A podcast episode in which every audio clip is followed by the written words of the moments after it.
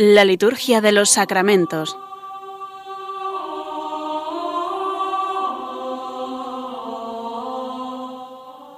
Con el Padre Juan Manuel Sierra.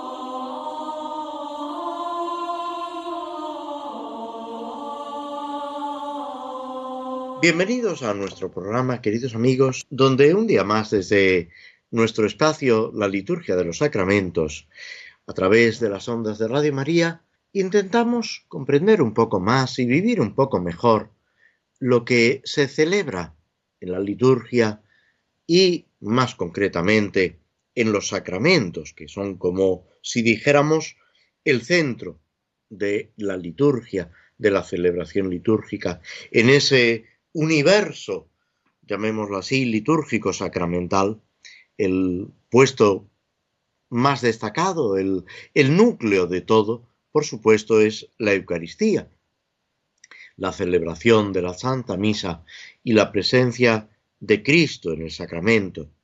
Y desde ahí, a través de los sacramentos y los sacramentales, a través de los signos litúrgicos, va llegando hasta nosotros esa acción santificadora que por el Padre en Cristo, mediante la acción del Espíritu Santo, llega a nosotros y hace posible esa glorificación de Dios.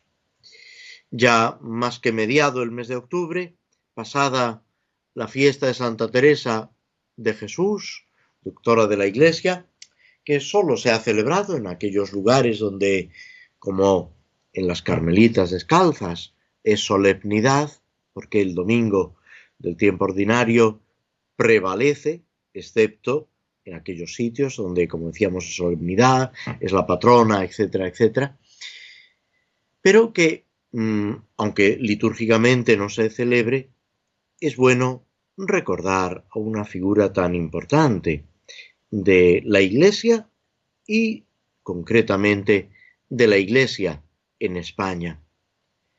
En el siglo XVI, Santa Teresa brilla con una luz especial por su conocimiento de Dios, por su cercanía a Jesucristo, por esa vida mística que ella tiene, por su empeño en la renovación de la Iglesia a través de la oración, a través de la propia entrega del sacrificio, con esa reforma del Carmelo, que en realidad no afecta solo a una orden religiosa, a los carmelitas, sino que difunde, irradia su luz sobre toda la Iglesia y a través de sus escritos, a través de su vida y ahora a través de su intercesión, nos está también ayudando.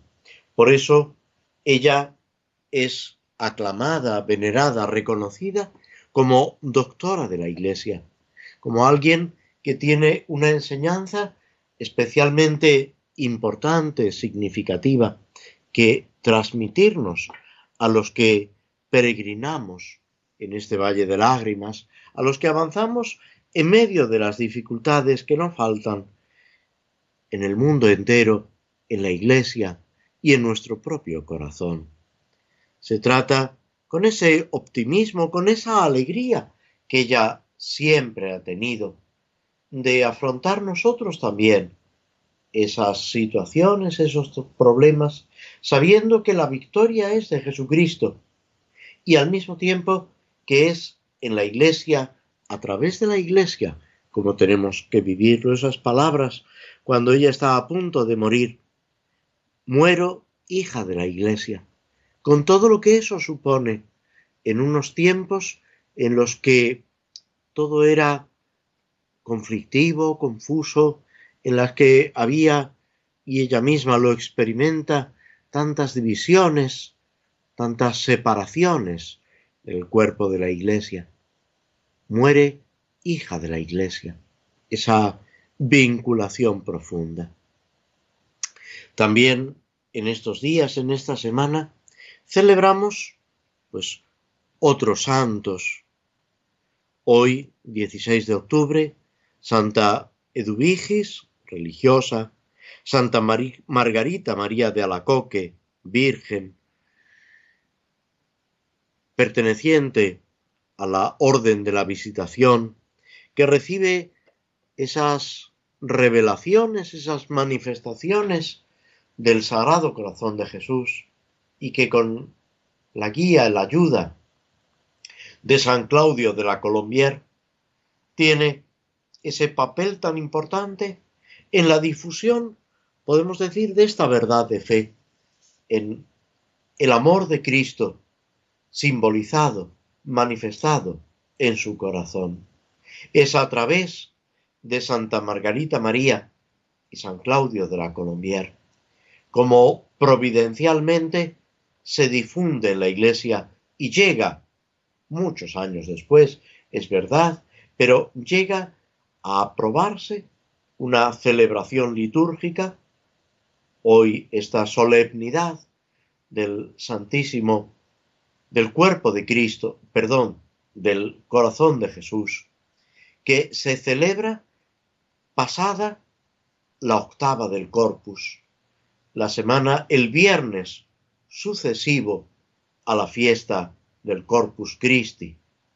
No, el Corpus se celebra en jueves, no ese viernes, sino el viernes sucesivo, como pide Santa Margarita María a instancias del Señor mismo, que está pidiendo la institución de esta fiesta en la que se expresa ese amor del Señor, para que lo reconozcamos, para que nos consagremos a Él y para que tomemos parte en esa reparación por nuestros pecados y los del mundo entero. El día 17 celebramos a un santo de finales del siglo I y comienzos del siglo II, San Ignacio de Antioquía, obispo y mártir, sucesor de San Pedro en Antioquía, que va peregrinando preso hasta Roma, donde muere mártir, y que la tradición, gracias a Dios, nos ha conservado una serie de cartas que él escribe mientras va encadenado, camino de Roma, a sufrir el martirio, donde va exhortando a distintas iglesias, a distintas comunidades, manifestando el amor de Jesucristo, esa unión profunda que debe existir en las iglesias entre los fieles, entre los presbíteros, los sacerdotes, en torno a su obispo, como un signo, una expresión y al mismo tiempo una forma de vivir esa vinculación a Cristo. San Ignacio de Antioquía, que anhela ser trigo de Cristo, molido por los dientes de las fieras, unirse a Cristo para siempre a través del martirio, pero haciendo de su vida una ofrenda de amor a Cristo y a la Iglesia, que es un ejemplo para todos nosotros, para que no antepongamos nada a ese amor de Jesucristo, a ese servicio a la Iglesia. Y esto mismo es lo que la colecta de este día expresa. Dios Todopoderoso y Eterno, que embelleces el cuerpo místico de tu Iglesia con el testimonio de los santos mártires. Haz que el glorioso martirio que hoy celebramos nos alcance protección constante, como fue causa de gloria eterna para San Ignacio de Antioquía. Al día siguiente, el día 18, celebramos al evangelista San Lucas, que es discípulo, pero no directamente, no es de los que tuvieron un contacto inmediato con Cristo. Nos ha dejado el Evangelio de San Lucas y los hechos de los apóstoles. A él se refiere San Pablo como médico querido. Por eso la tradición le asigna este título de médico. Él intenta, y lo dice al comienzo del Evangelio de San Lucas, poner por orden todos los testimonios para fundamentarnos en la fe, para que a través de sus escritos conozcamos a Cristo.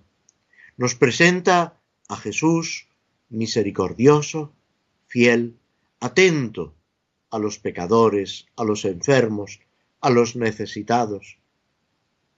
Y nos va presentando como la gran acción del Espíritu Santo que continúa la obra de Cristo, el crecimiento de la iglesia naciente.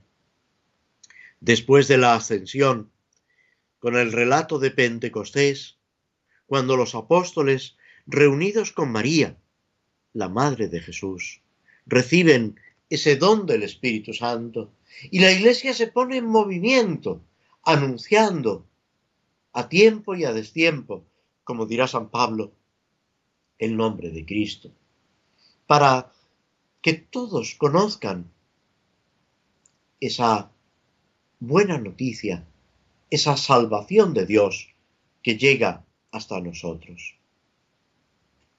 San Lucas es también colaborador de los apóstoles y es para nosotros un modelo en la predicación, en la entrega de la evangelización. En este tiempo del sínodo, en este tiempo en que buscamos lo que Dios quiere de la iglesia, de cada uno de los cristianos aquí y ahora, es bueno recordar lo que San Lucas nos transmite mirar a Cristo, porque solamente en esa fidelidad a Cristo, en ese seguir los mandamientos, las enseñanzas de Jesús, en esa oración del Padre nuestro, podemos encontrar esa guía segura para nuestra actuación, para lo que en medio del mundo, en nuestra sociedad, junto a nuestros hermanos, debemos realizar en cada momento. El 19 de octubre celebramos varios santos. San Pedro de Alcántara, religioso franciscano español, contemporáneo de Santa Teresa. Santa Teresa le consultó su vida, sus escritos, y decía de él que parecía hecho de raíces de árbol, hombre austero, penitente, hombre de oración profundísima, pero al mismo tiempo de una mansedumbre, de una dulzura y de una humildad que sorprendía a todos aquellos que le conocían. San Juan Brebeuf, Isaac Jogues, presbíteros y compañeros mártires, jesuitas, evangelizadores del Canadá, que dieron su vida por Cristo, San Pablo de la Cruz, fundador de la congregación de la pasión, que a través de esa contemplación de la pasión del Señor va recorriendo ese camino de santidad, esa llamada de Dios que se dirige a todo cristiano, aunque cada uno lo vive de una forma distinta. Y el domingo 22, aunque litúrgicamente no se celebra, San Juan Pablo II, Papa, este Papa tan cercano a nosotros en el tiempo, en la vida, en las enseñanzas, que sigue presente a través de su magisterio, de ese cuidado de la Iglesia, llamándonos a contemplar al Redentor de la humanidad, a Dios misericordioso, al Espíritu Santo vivificador que alienta la obra de la Iglesia. Todo esto es un estímulo para nosotros y al mismo tiempo una guía segura en nuestro camino de santidad. Nos detenemos unos instantes escuchando un poco de música antes de proseguir con nuestro programa.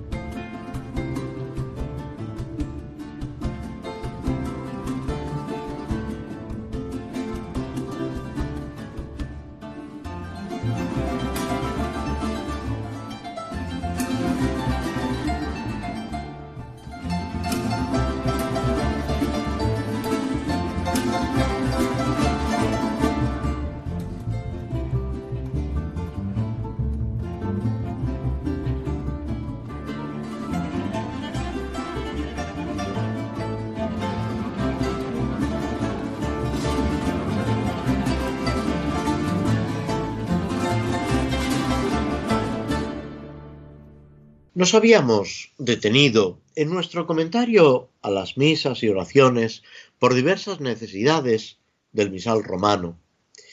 En el segundo formulario de la, las misas por la santificación del trabajo humano. El número 27 de estos formularios, que también nos ofrece a su vez dos eh, series de textos es en tiempo de siembra. En ese tiempo que de alguna forma está en conexión con la feria especial que celebrábamos al principio de octubre, esas témporas.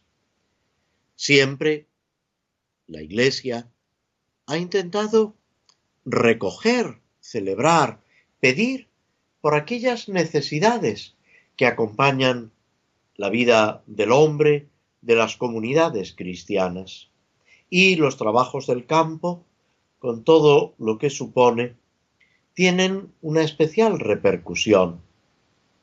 Hay santos como San Isidro Labrador que, de alguna forma, inciden también en estos aspectos. Cuando el Papa Francisco nos llama la atención sobre estos aspectos de la creación, del cuidado del mundo, de la tierra. En realidad nos está recordando lo que ya aparece en el libro del Génesis, cuando Dios mismo a Adán y Eva encomienda el cuidado de la creación para que la hagan germinar para que dé fruto de forma adecuada.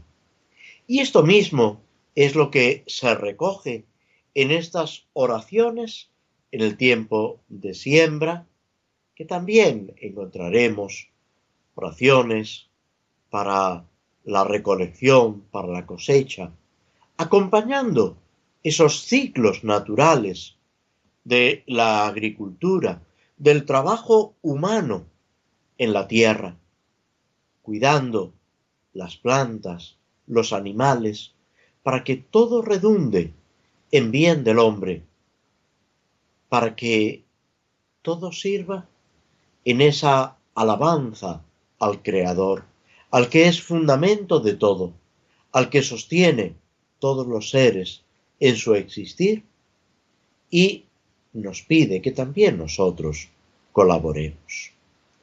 La antífona de entrada está tomada del Salmo 89, el versículo 17, y es, podemos decir, una petición. Baje a nosotros la bondad del Señor y haga prósperas las obras de nuestras manos. Reconocer la acción de Dios, esa bondad que hace posible la creación y la permanencia de esa creación, porque si reflexionamos un poco, si nos fijamos, no es que Dios cree el mundo y se olvide de él. Dios crea todo, pero sigue sosteniéndolo en el ser, sigue acompañando. Es verdad que de una forma especial, especialísima, a las criaturas racionales, a los ángeles y a los hombres, pero a través nuestro sigue ocupándose de la creación. La providencia divina se ocupa hasta de los más pequeños detalles.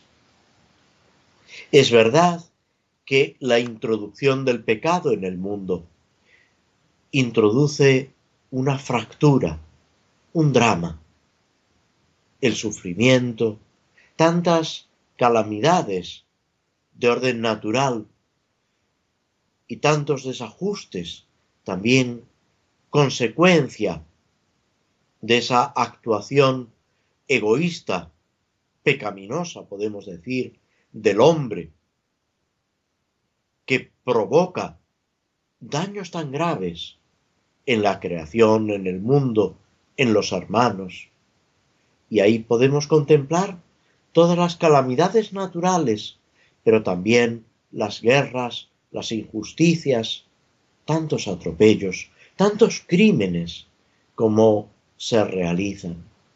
Dios en su providencia intenta de alguna forma salir al paso de todo esto para que todo redunde en bien de cada persona, de la humanidad y del mundo entero, sin olvidar lo que decía el mismo San Pablo, la creación entera está expectante, aguardando la plena liberación de los hijos de Dios.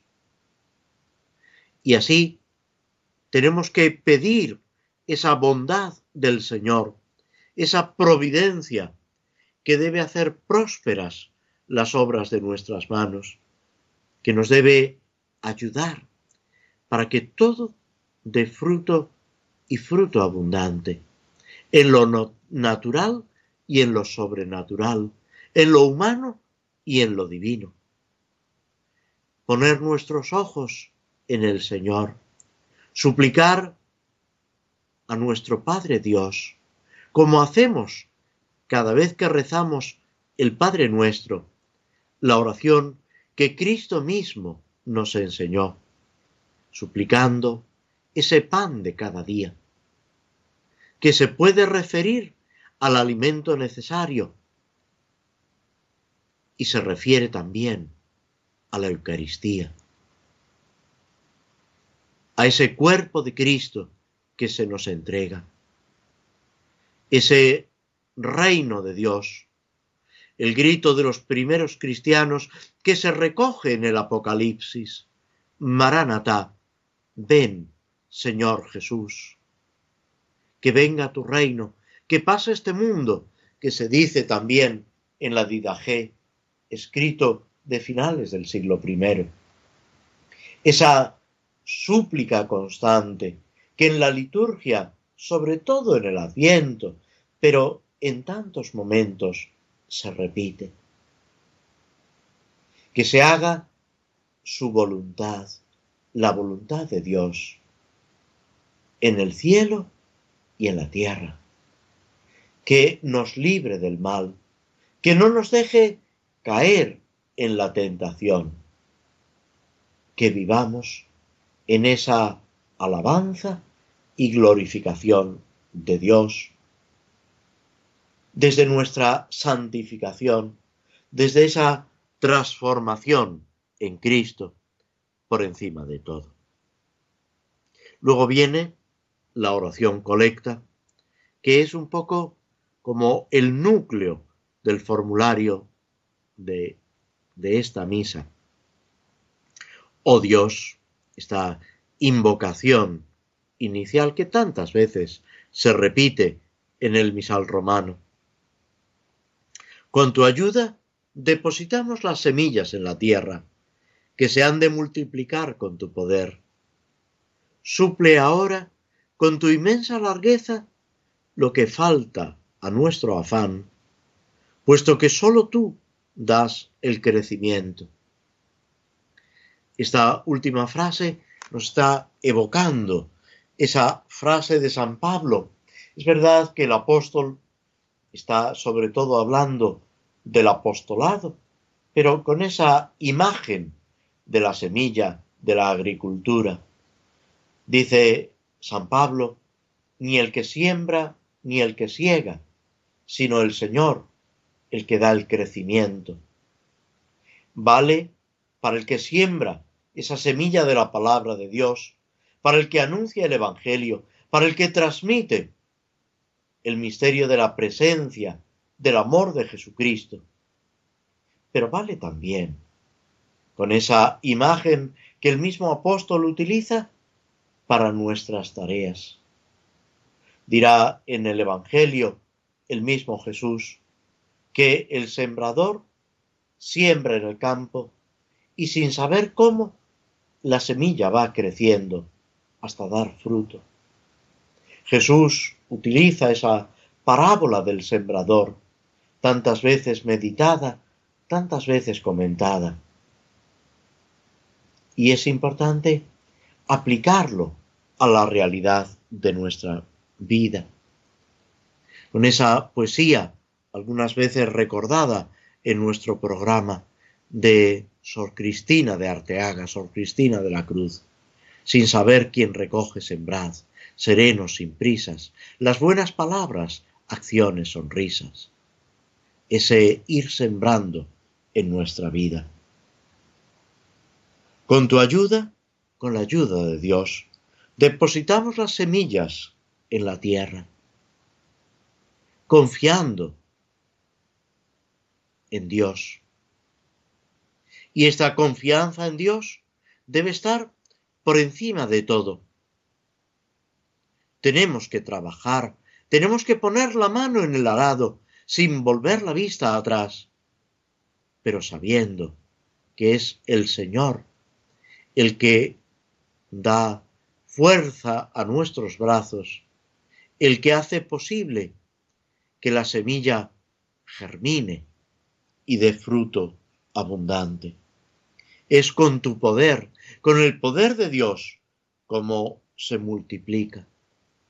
Y en esta misma colecta reconocemos nuestra pobreza. Es como un acto de humildad.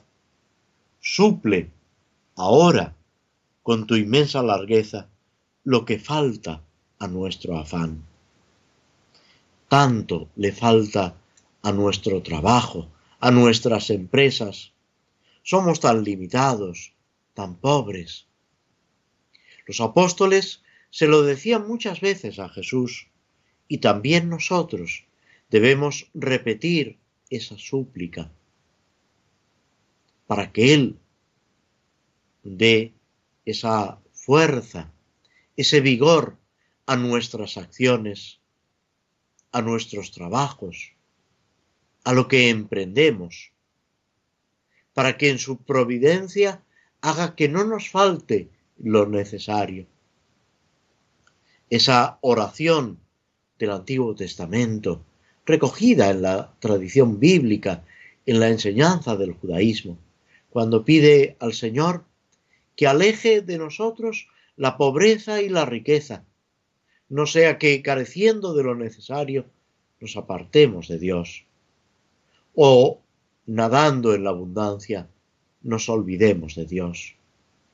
Que el Señor nos dé esa verdadera sabiduría, como se dice en otra oración, para que sopesando los bienes de la tierra, amemos intensamente los del cielo, para que no perdamos de vista esa meta hacia la que nos dirigimos y que aquí y ahora debe estar presente en nuestra vida, con alegría, con ilusión, sabiendo, como enseñaba Juan Pablo II, San Juan Pablo II, que a través de nuestro trabajo, a través de esas tareas que el Señor nos encomienda, estamos colaborando con Él en la edificación de este mundo, pero también construyendo el reino de los cielos, preparando ese mundo definitivo en la presencia de Dios, viviendo en esa armonía con la creación,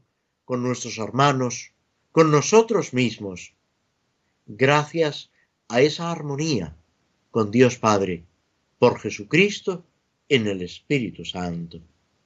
Ese es el proyecto al que se nos llama. Esa es la tarea que debemos realizar por encima de todo, unidos al Señor. Nos detenemos de nuevo unos instantes escuchando un poco de música antes de proseguir con el comentario a los salmos.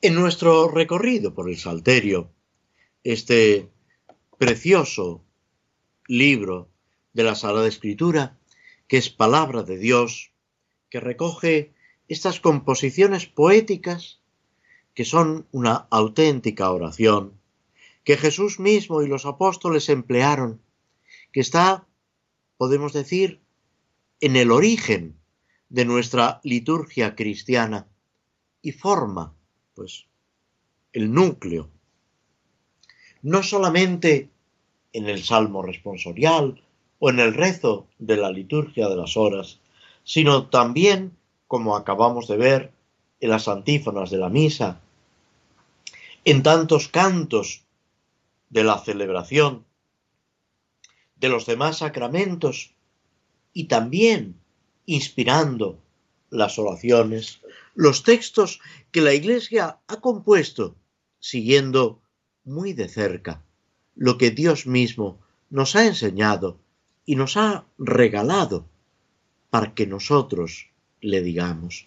Una idea que se repite en las oraciones sobre las ofrendas. Te ofrecemos lo que tú mismo nos has dado para que te lo podamos ofrecer. Podemos decir que estos son los salmos, la enseñanza de Dios sobre cómo tenemos que dirigirnos a Él. De ahí la importancia de conocerlos, de estar familiarizados.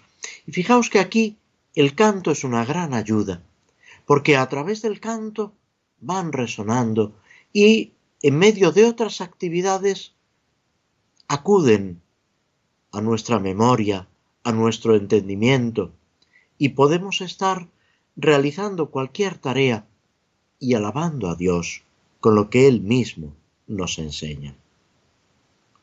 El Salmo 57, del que ahora nos ocupamos, 58 según la numeración hebrea, que podéis encontrar muchas veces en vuestras ediciones de la Biblia, de la Sagrada Escritura, a veces se recoge una y la otra entre paréntesis o solamente una de ellas. Por eso es bueno dar la, noble, la doble eh, numeración. Pues este salmo, atribuido al rey David, es una increpación contra los jueces injustos. Contra esa injusticia parece una contradicción y sin embargo es fruto del pecado y nos lo encontramos, que el que tiene que hacer justicia actúa de manera injusta. Esto ha pasado, podemos decir, desde Adán y Eva, desde el pecado original. ¿Por qué? Porque muchas veces no actuamos como debemos en nuestras obligaciones, en nuestros comportamientos, en nuestra relación con las personas que nos rodean. El Salmo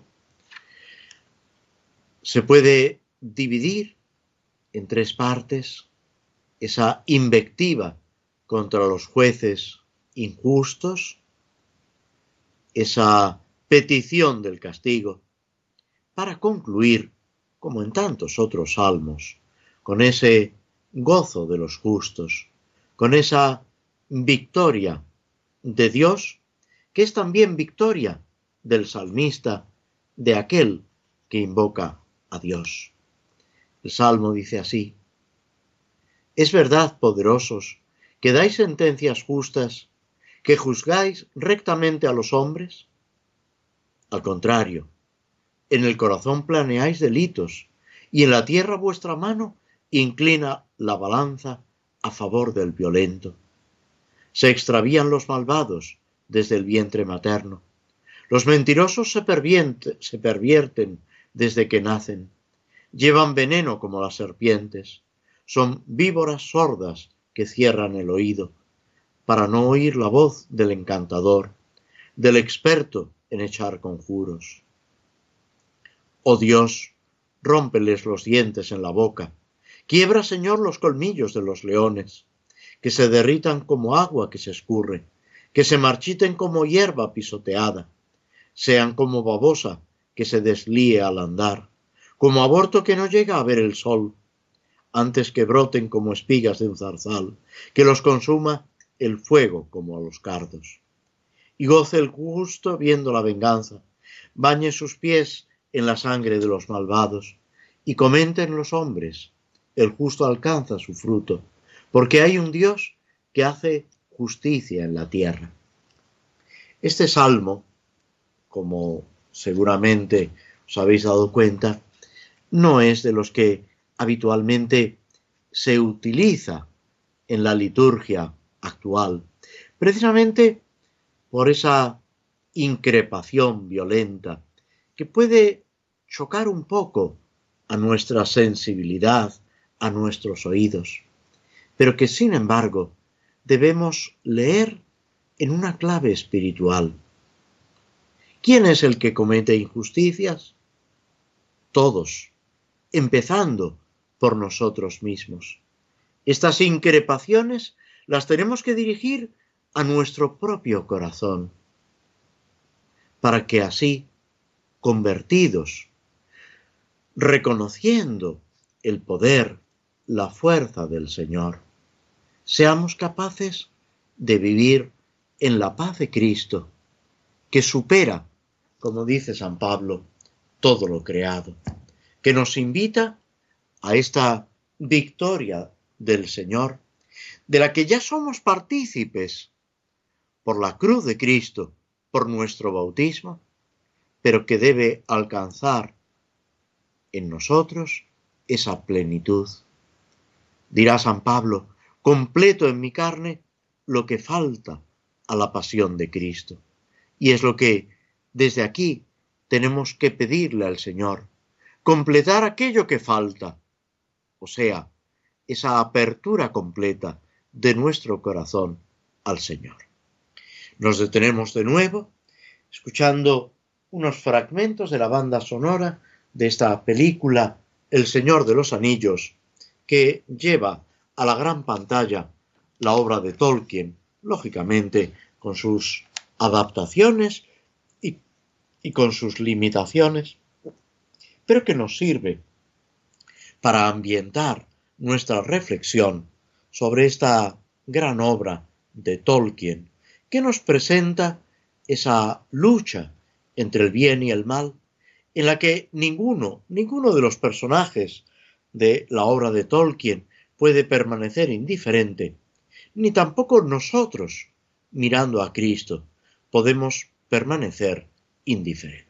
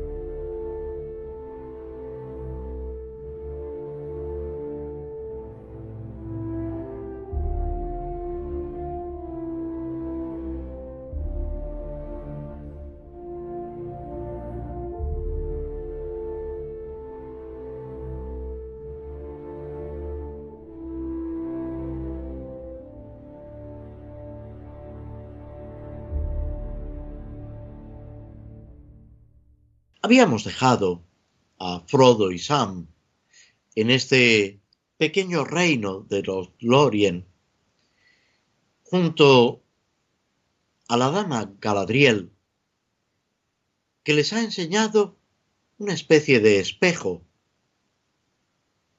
Es una concavidad que ella llena de agua con una jarra y en la cual pueden ver el pasado, el presente y quizá el futuro, como ella misma les advierte, cosas que pueden llegar a ser, pero que todavía no son.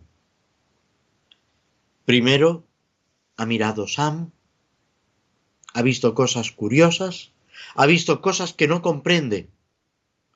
Por ejemplo, lo que él cree que es Frodo durmiendo, algo que sucederá después. Y ha visto también ese peligro, esa catástrofe que se cierne sobre la comarca. En ese momento ha experimentado unas ansias de volver a su casa, de evitar que ese mal se produzca, de proteger a su padre. Y la dama Galadriel le advierte que el espejo muestra cosas que no han ocurrido aún y que no ocurrirán nunca a no ser que quienes miran las visiones se aparten del camino. Aquí encontramos también una lección muy importante, la fidelidad al camino que hemos de recorrer, sin dejarnos llevar por las apariencias, por las palabras de unos y de otros, sino, diríamos, desde un plano de fe, cumpliendo la voluntad de Dios por encima de todo. Esa voluntad de Dios que un santo define como buena, beneplaciente y perfecta, que debemos estar buscando en todo momento, en lo chico y en lo grande, para llevar adelante esa misión que Dios mismo nos encomienda, esa propia vocación, que es la elección de Estado, sí, pero también tantas actividades a lo largo de nuestra vida. Mantenernos en ese seguimiento de Cristo por encima de todo. Y Sam, ante esas palabras de la dama Galadriel, se rinde a la evidencia. Dice, no, volveré por el camino largo junto con Frodo, o no volveré reconoce, a pesar de su dolor, a pesar de lo que ha visto y siente que amenaza, que no puede abandonar a Frodo, que esa es su misión y su camino. A continuación, Galadriel invita a Frodo. ¿Quieres mirar?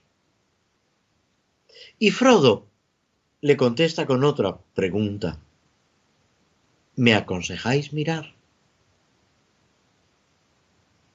Y lo mismo que sucede en el primer encuentro de Frodo y Sam con los elfos, cuando van huyendo de la comarca, la respuesta elude el consejo o la instrucción directa. Ella le responde, no te aconsejo ni una cosa ni otra. La decisión la tiene que tomar cada uno.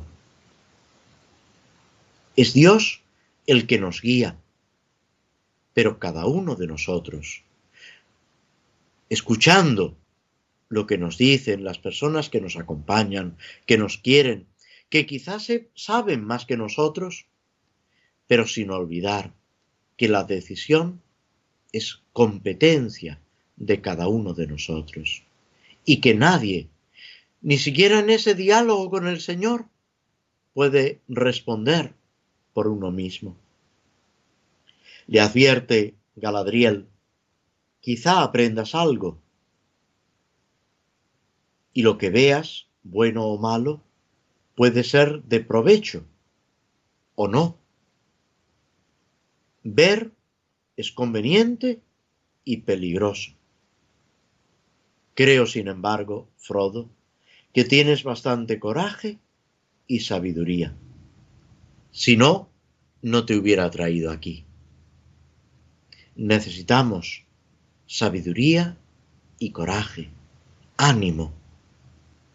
Dirá Jesús en el Evangelio que el reino de los cielos sufre violencia y solo los esforzados lo arrebatan.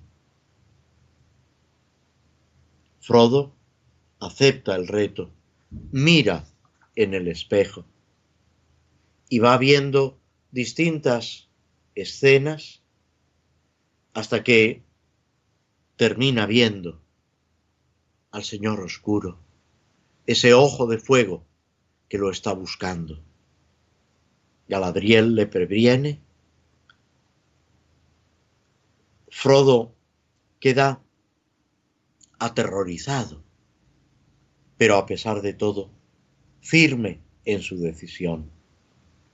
Todo esto le va a ayudar a decidirse en ese camino que debe recorrer, superando dificultades y sabiendo que la misión que ha recibido es fundamental para él y para el mundo entero.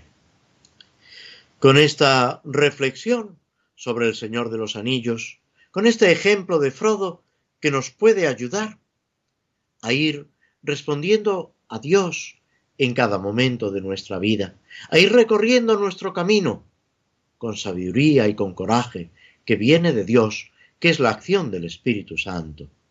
Os animo a proseguir adelante en el seguimiento y en el amor de Jesucristo. Con esto nos despedimos hasta dentro de dos semanas, si Dios quiere. Muchas gracias por vuestra presencia, por vuestra compañía a través de las ondas de Radio María y esperamos volver a poder encontrarnos dentro de dos semanas. Muchas gracias y muy buenas tardes.